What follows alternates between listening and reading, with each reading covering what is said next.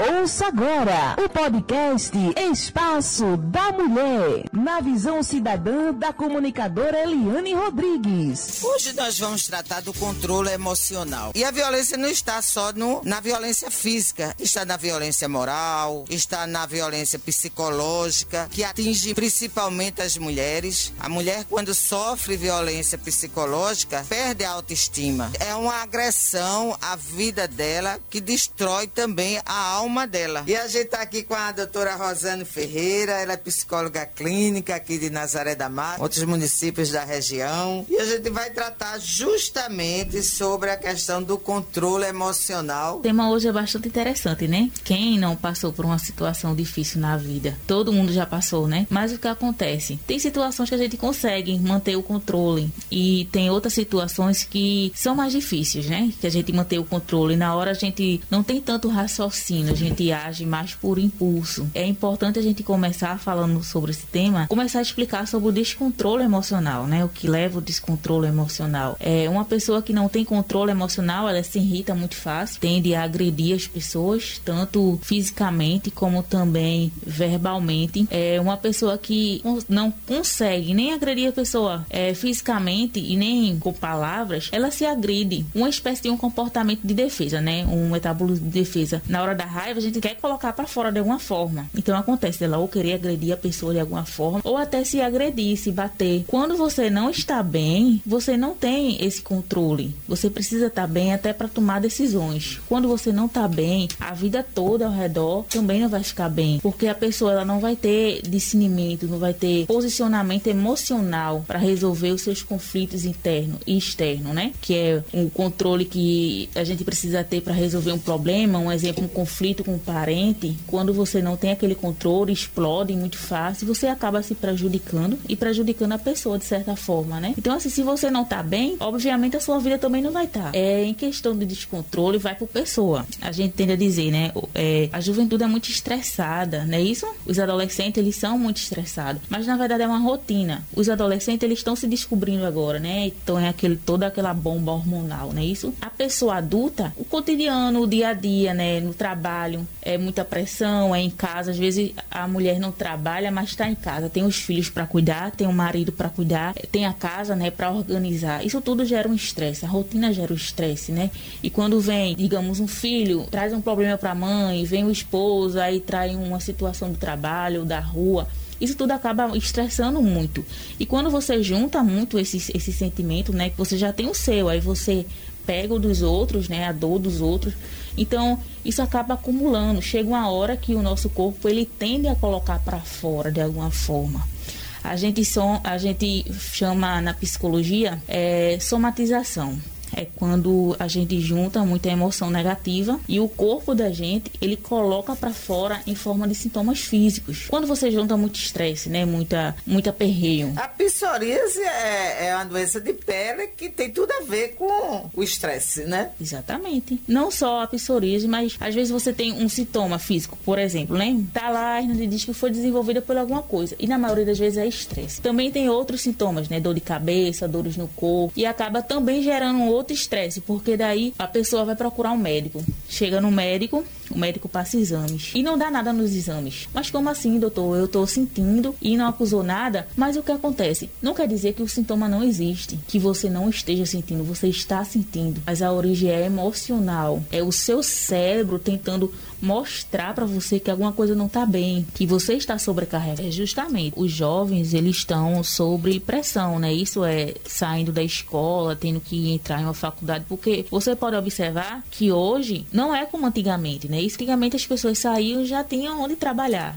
E hoje o mercado de trabalho está bem mais exigente. Você não pode só fazer uma graduação, você tem que se especializar, você tem que buscar formas de se destacar na sociedade. E quando acontece isso, normalmente quando a o adolescente, né, o jovem está saindo da escola para ingressar na universidade, todo mundo tem um sonho, tem um desejo. Mas o que acontece? Na maioria das vezes as pessoas, os pais, não, vai fazer um exemplo medicina, vai fazer direito, porque são os cursos mais caros, né, que hoje no mercado pagam melhor. Então, toda aquela pressão. Mas o que acontece? Às vezes acontece do jovem não querer aquilo para sua vida não se identificar. Aí começa a fazer a faculdade, que era o sonho do pai, era o sonho da mãe. Ou por, por conta do dinheiro, do retorno financeiro, Isso, né? Isso, por conta do retorno financeiro, chega lá e não se identifica. Então, o que acontece? Nossa, eu entrei em um lugar que eu não estou me sentindo bem, eu não estou conseguindo desenvolver, eu não estou conseguindo aprender. Me parece que não é isso que eu quero. Aí começa todo aquele conflito, né? É, eu não consigo, sai, não sai. Quando diz que vai sair, os pais, não, continua, continua porque já está quase na metade.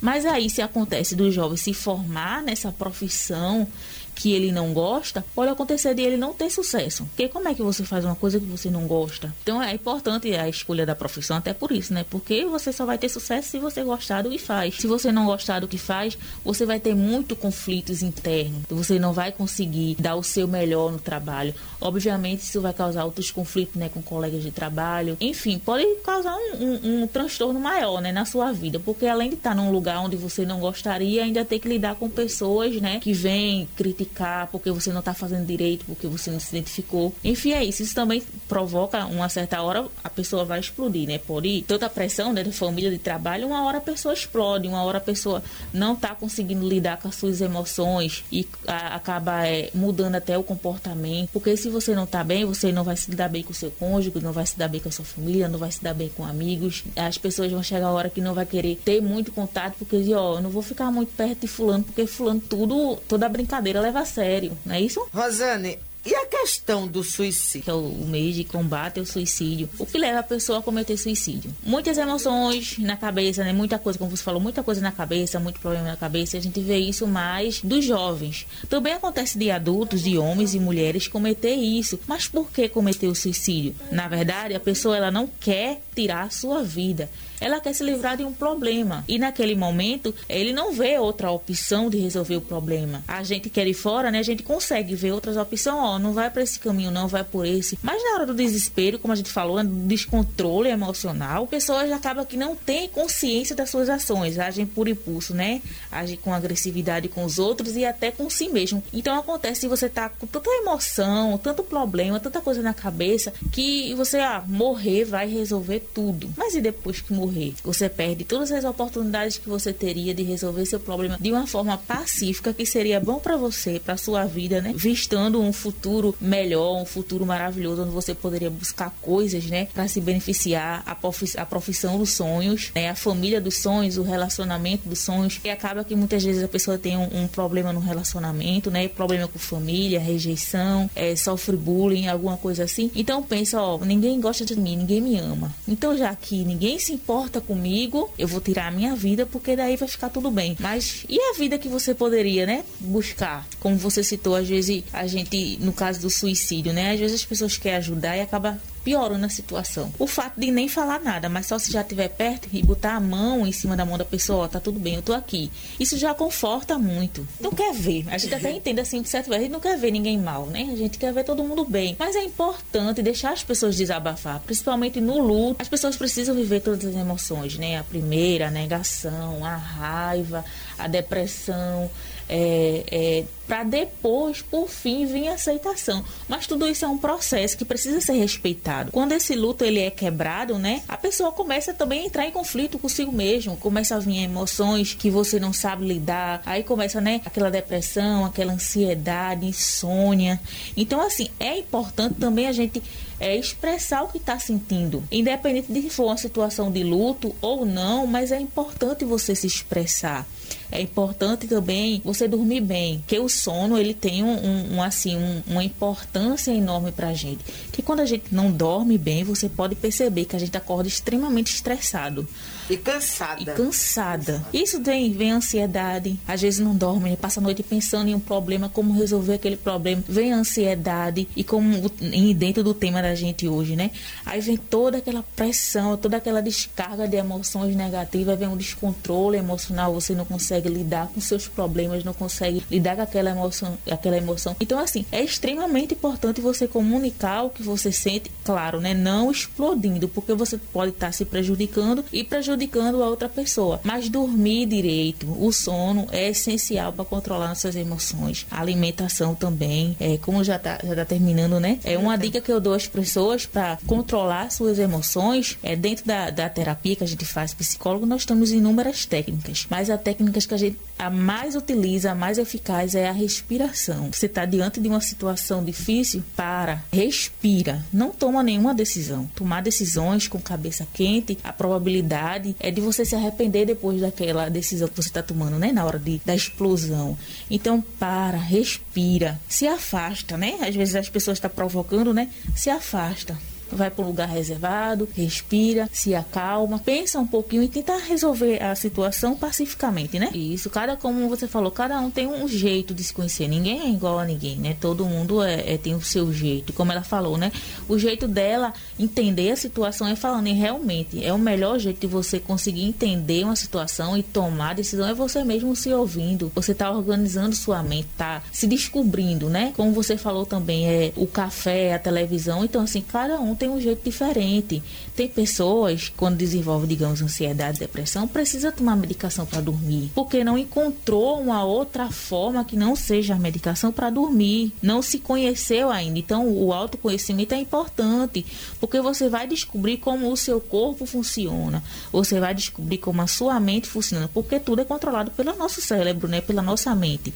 Então, assim, é, é a inteligência emocional que a gente precisa desenvolver, né, que é para se controlar, controlar a sua emoção, controlar o seu o seu sono. Até pra gente fazer uma dieta, a gente tem que ter um controle emocional, né? Que às vezes acontece a gente, ah, vou fazer dieta porque o meu objetivo é emagrecer. Mas precisa também ser entendido que não é só emagrecer, é porque você quer fazer isso. Quais os benefícios que você vai ter disso? É não se esforçar demais fazer aquelas dietas malucas, né, que não funcionam. Então assim, o comportamento da gente diz muito. É uma forma de, do corpo estar tá tentando mostrar para você, ó, tem alguma coisa errada. Vai lá procurar saber o que é. Vamos procurar descobrir a origem desse problema, a raiz do problema, que é para arrancar aquela raiz, né? É organizar isso. Às vezes você está sem dormir por algum motivo emocional que te tira o sono, te tira a paz, digamos assim, né? Então a gente precisa descobrir de onde vem essa origem, tratar, descobrir a melhor forma de resolver. Cada pessoa é uma pessoa, ninguém é igual. Mas sempre quando tem é, alguma coisa assim relacionada a sono, às vezes fome, quando tá de mais, quando tá de menos. Então, assim, o corpo tá tentando mostrar que tem alguma coisa errada, tem alguma coisa que precisa ser corrigida, que precisa ser trabalhada. E é importante também ela procurar uma ajuda profissional, né, para investigar, né? Que quando o médico vai diagnosticar uma doença, ele investiga primeiro. Então tem que sempre ser de, é, tem que ter ser investigado então, assim, tudo, todo o nosso comportamento tem sempre uma origem emocional. Às vezes a gente nem se entende, mas na verdade é o cérebro tentando mostrar pra gente que tem alguma coisa de errado e que precisa ser resolvida lá na mente, no emocional procurar uma ajuda profissional, porque se isso for desenvolvido por conta da perda de um filho, a gente precisa investigar como foi esse luto, precisa viver esse luto adequadamente, né? Ela ainda está em processo de luto. A gente precisa investigar para saber o que é. Não tem como dizer assim um embasamento, é, digamos, a gente está olhando por fora, né? Realmente tem que investigar, tem que ver os detalhes para ter um tratamento correto, né? Se precisar de um médico, né, para medicar, para passar um remédio, um calmante, alguma coisa para dormir, ou então se ela conseguir, né, na terapia às vezes acontece do paciente. Então a gente pode também descobrir outros métodos dela dormir sem a medicação. Rosane, muito obrigado pela sua participação. Muito bom conversar com você. Eu aqui agradeço pelo espaço. Fique com Deus, que nós estamos indo com Ele. Tchau, tchau. Você acabou de ouvir o podcast Espaço da Mulher, na visão cidadã da comunicadora Eliane Rodrigues. Uma organização da AMUNAM, Associação das Mulheres de Nazaré da Mata.